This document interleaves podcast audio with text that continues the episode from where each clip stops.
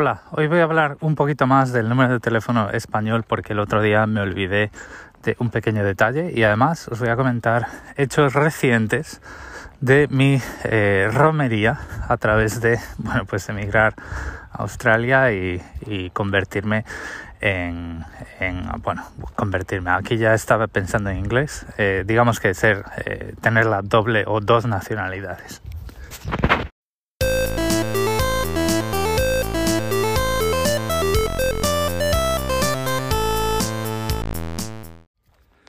El otro día os comentaba que, eh, creo que fue antes de ayer,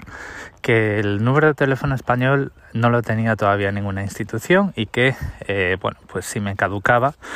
eh, bueno, pues era una cuestión de hablarlo con mi familia y decirle, mira, pues la próxima vez que vaya, pues tendré otro número y ya está. Que además, en realidad no afecta tanto porque la mayoría del tiempo hablamos a través de WhatsApp para mi eh, frustración y,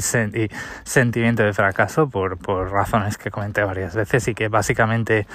son que ni a mi madre ni a mi hermano les suenan las llamadas eh, que hago a través de Signal. Entonces pues tuvimos que volver a, WhatsApp.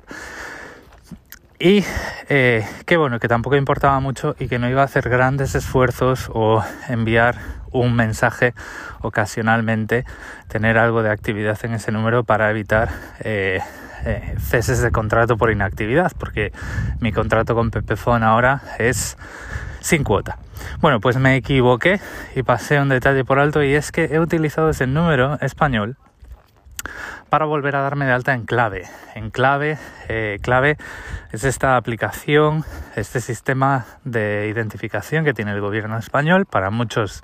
muchas de sus oficinas y sus trámites, que consiste en una aplicación móvil eh, que funciona de la siguiente forma. Tú quieres hacer un trámite, ese trámite requiere eh, que te identifiques, entonces pones una serie de datos que suele ser el número de DNI y la fecha de eh, caducidad o expedición si tienes un DNI permanente y pinchas en un botón y a una aplicación móvil le llega un un código que tienes que introducir en esa página. Entonces, pues eso ya hace las veces de certificado digital. Hasta ahora mismo, hasta, hasta, hasta ayer, digamos, hasta antes de este viaje a España, estaba utilizando un certificado digital de la Fundación Nacional de Moneda y Timbre. Pero el problema que tienen estas cosas es que caducan y a veces em,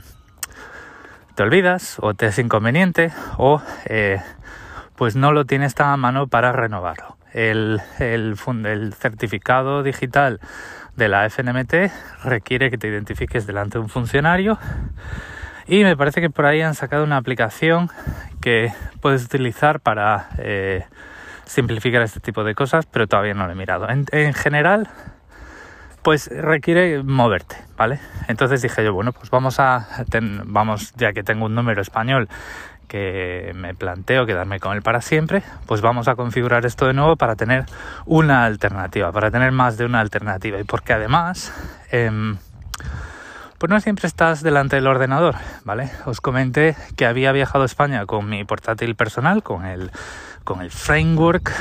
13 eh, pues precisamente por esto, porque si me tengo que identificar y tengo que hacer algún trámite o me piden algún certificado adicional eh, mientras estoy en España, como por ejemplo podía ser para renovar el DNI, pues donde tengo el certificado y donde puedo descargarme eh, certificados de nacimiento y movidas así, es en el navegador, en el Firefox de mi, em, de mi portátil con Linux que de momento usa Fedora. Entonces dije yo, bueno, pues ya que tengo un número de teléfono, vamos a recuperar este mecanismo clave. ¿Por qué digo recuperar? Porque yo esto ya lo intenté hacer una vez. O sea, yo cuando me vine a Australia por primera vez tenía un número de teléfono español y eh, lo tenía de contrato. Y cuando me vine a España lo pasé a prepago con la intención de quedarme con él. las condiciones eran las siguientes. Eh, cada seis meses tienes que hacer una recarga o te quitamos el número y me olvidé de hacer esa recarga y, eh, y pues ese número de teléfono eh, se murió. Entonces, lo que pasó con eso fue que ya no pude eh, utilizar clave en cuanto cambié de teléfono, de teléfono físico, porque cuando instalas clave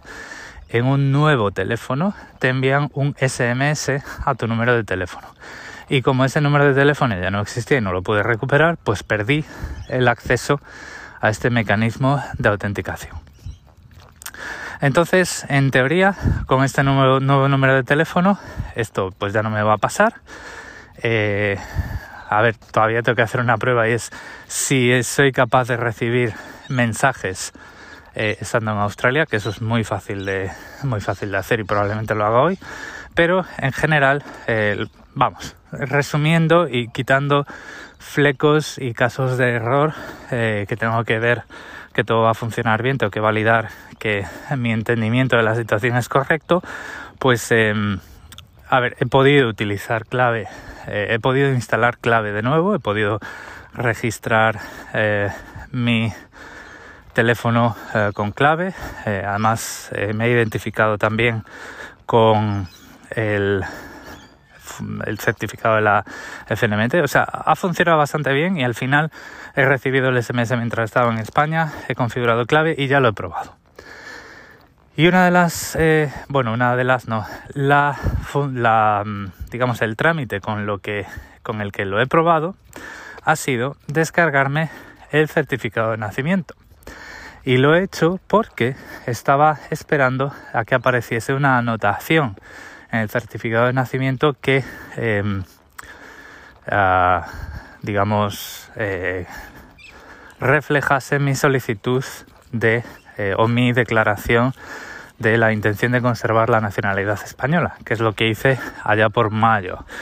el 9 de mayo. Y por fin esa anotación ya está hecha, es decir, el 9 de mayo fui al consulado a declarar, a hacer una declaración jurada delante de la cónsul en Sydney que quería conservar mi nacionalidad española, lo recogieron, lo mandaron al registro civil y el trámite termina cuando el registro civil refleja este hecho en una anotación en tu certificado de nacimiento que no caduca, es una, es una única vez que lo tienes que hacer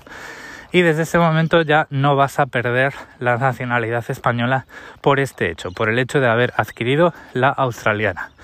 Entiendo que si adquiero otra a mayores, pues eh, voy a tener que volver a hacer esa declaración, pero para la australiana ya nunca.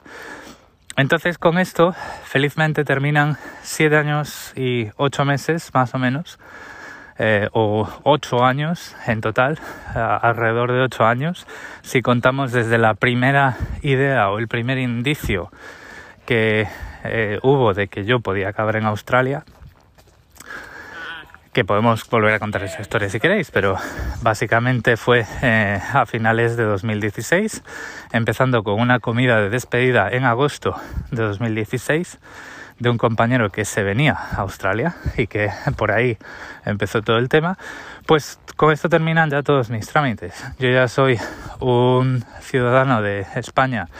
sigo siendo ciudadano español y, y, soy ciudadano australiano con plenos derechos en los dos países y lo único que tengo que hacer ahora es renovar documentos de identidad y em, votar como todo, como todo, como todo Quisque. Este es el episodio de hoy, hasta aquí. Eh, muchas gracias por el tiempo que habéis dedicado a escucharme. Recordad que en las notas del episodio tenéis todos mis medios de contacto y un saludo.